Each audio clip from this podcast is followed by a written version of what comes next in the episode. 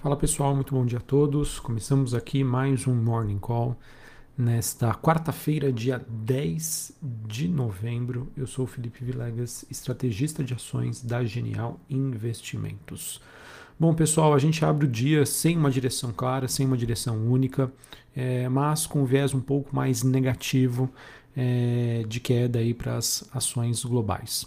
Neste momento, nós tivemos na Ásia, Xangai na China caindo 0,41, Hong Kong subindo 0,74, a bolsa japonesa Nikkei caindo 0,61. Na Europa, com exceção da bolsa de Londres, que sobe 0,5%, é, Paris caindo 0,38 e Frankfurt na Alemanha queda de 0,16.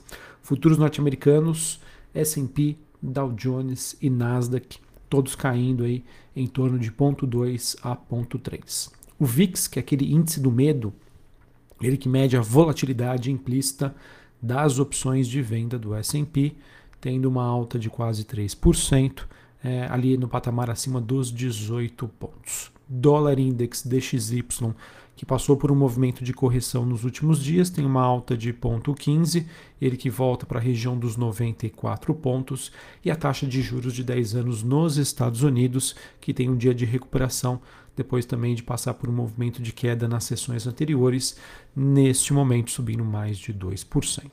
O Bitcoin é, após testar nova máxima histórica na região dos 68 mil dólares, tem um leve recuo voltando para o patamar dos 67 mil. E olhando para o desempenho das commodities, a gente tem o petróleo recuando, é, o contrato WTI negociado em Nova York, que era de 0,64, ele que volta para baixo do patamar dos 84 dólares o barril.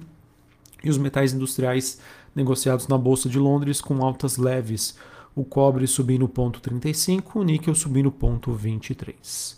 Ouro tem queda de 0,24 e o minério de ferro na China tem mais um dia negativo. Tá? É, assim, pessoal, é, no caso, olhando aí para os grandes destaques, como eu já disse anteriormente, temos um dia mais negativo para a China. É, destaco aqui a situação aí do mercado imobiliário e de crédito por lá, que merece toda a atenção. Tá? As coisas realmente é, estão partindo para um cenário de maior deterioração. É bem verdade que devemos, devemos ter nos próximos dias algum anúncio em relação às metas do governo chinês sobre crescimento econômico. Enquanto isso não acontece, a gente fica é, meio sem, sem rumo, né? sem alguma perspectiva sobre se teremos ou não atuação do governo, é, quais serão as medidas que serão adotadas por lá, é, que tendem a suavizar esse movimento, esse momento mais complicado que a gente vem acompanhando para o mercado chinês.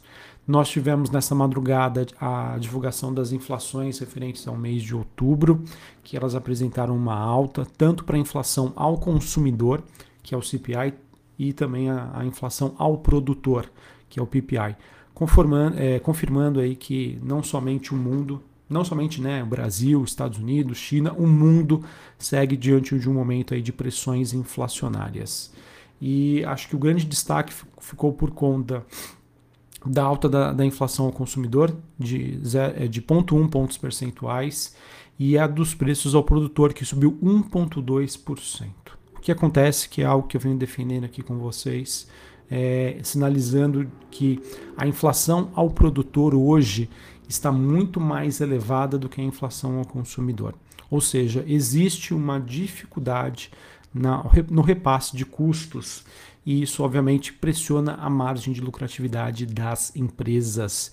Então é algo que deve estar no radar do investidor, porque isso mais à frente pode mostrar uma certa deterioração do cenário é, de compressão de lucros, que pode poderia ser negativo para o mercado de ações. Na agenda do dia, né, obviamente, todas as atenções estarão voltadas para a divulgação da inflação nos Estados Unidos que acontece às 10h30 da manhã. E aqui no Brasil nós teremos às 9 horas da manhã também a nossa inflação oficial, o IPCA.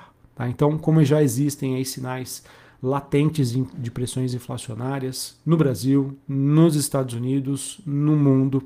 Isso é um tema super importante aí que está sendo monitorado de perto pelo mercado e que poderia ser decisivo aí para alguma mudança da dinâmica de curto prazo que a gente observa para os ativos de risco, principalmente olhando para o mercado norte-americano. Tá bom, pessoal? Então, todas as atenções nos indicadores de inflação que vão ser divulgados hoje, Brasil e Estados Unidos. É, eles vão ser importantes para o mercado entender quais poderiam ser os próximos passos em relação à política monetária dos bancos centrais, brasileiro e também norte-americano. Bom, no Brasil, na noite de ontem, após uma derrota aí em um dos oito destaques que foram feitos aí ao texto, a Câmara acabou aprovando em segundo turno a PEC dos precatórios, por uma margem um pouco maior, 323 votos a favor, 172 contra o texto que agora vai para o Senado, onde ainda terá que passar aí pela comissão e pela votação em plenário e pode sofrer algum tipo de resistência. Essa PEC, pessoal, está longe de ser a ideal e ainda precisa ser confirmada, né? Mas das opções vigentes à vista pelo mercado, elas têm, ela tem sido recebida aí como entre aspas a menos pior para a atual situação fiscal do país. A votação de ontem ela mostrou uma força né, e articulação do presidente da Câmara, Arthur Lira, e também do governo com a aprovação aí do relatório que foi feito pelo deputado Hugo Mota em meio aí a um ambiente de tensão entre o STF e o Congresso e que acabou também se somando nos últimos dias a uma mudança de postura de alguns partidos na Câmara, como o PDT, o PSB e o PSDB. Bom, agora com o texto indo ao Senado, o primeiro ponto que a gente deve observar é se o presidente Rodrigo Pacheco ele vai levar o tema diretamente ao plenário ou se ele vai submeter à CCJ, Comissão de Constituição e Justiça. Rodrigo Pacheco disse que não irá impor empecilhos à tramitação da matéria, mas o mesmo não garantiu que o texto sairá da casa como entrou.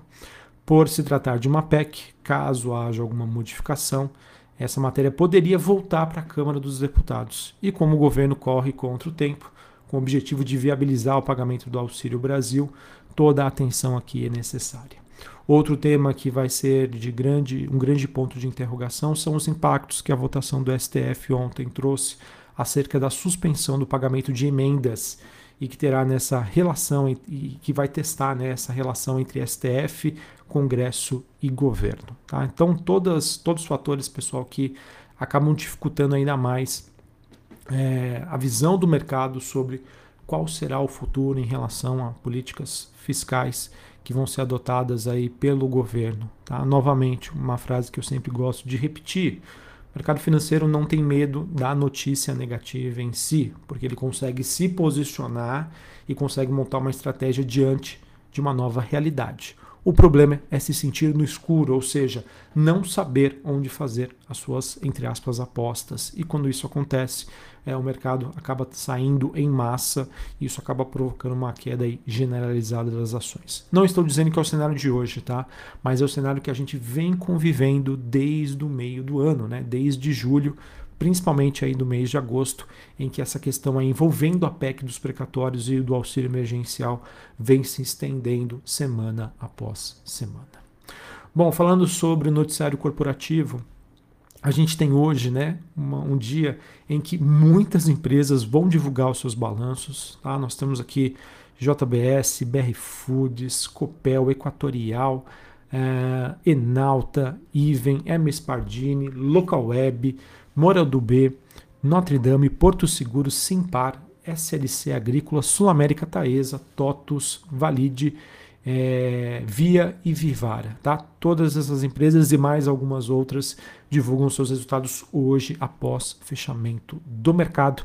A temporada de balanços por aqui que segue aí, na, na digamos assim, nos seus dias finais e com a divulgação de muitos resultados que, sem sombra de dúvida, vão dar um trabalhão aí para o time de análise da Genial Investimentos e do mercado. Tá? Sobre os resultados que foram divulgados é, entre ontem à noite e hoje pela manhã.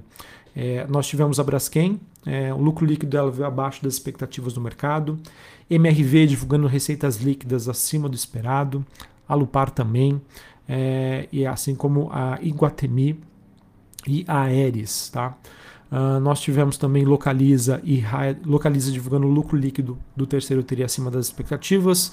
Raia Drogazil, Raia Drogazil EBITDA ajustado, que é o potencial de geração de caixa superando as expectativas. E a Mobile divulgando uma receita líquida operacional acima do esperado. Tá, pessoal? Acabei não conseguindo trazer aqui um compilado para vocês, uma, avaliação qualitativa desses balanços, apenas uma questão quant é, em relação ao que o mercado esperava e o que, foi, o que foi realmente divulgado em termos de resultado. Importante dizer, pessoal, que o mercado sempre vai avaliar a qualidade dos números e as perspectivas em relação ao futuro dessas empresas.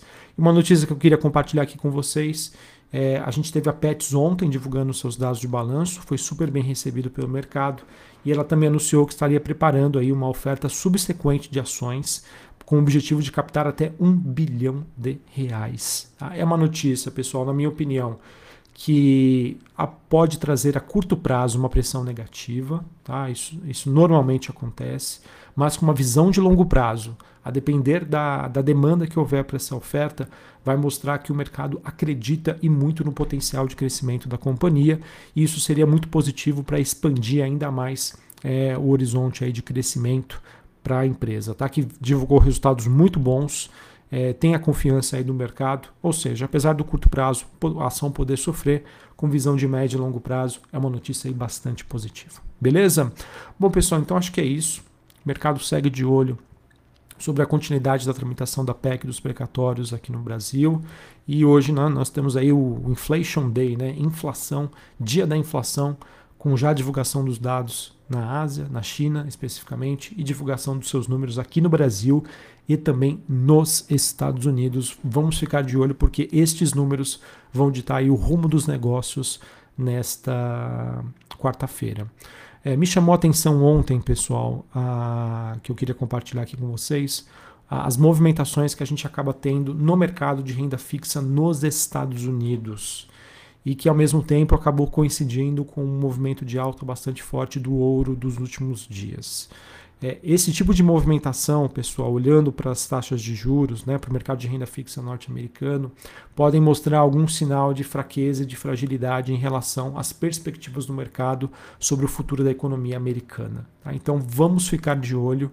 É, o ouro subindo on, não ontem, somente ontem, né, mas nos últimos dias, e com esse mercado de renda fixa por lá um pouco mais, é, digamos assim, um pouco, não digo errático, mas com alguns sinais que mostram, poderiam mostrar uma preocupação do mercado, reforçam a tese de que 2022 promete aí ser um ano bastante desafiador para quem investe em ações, então vamos ficar atentos. Um abraço a todos, uma ótima quarta, um ótimo restinho de semana e até mais. Valeu!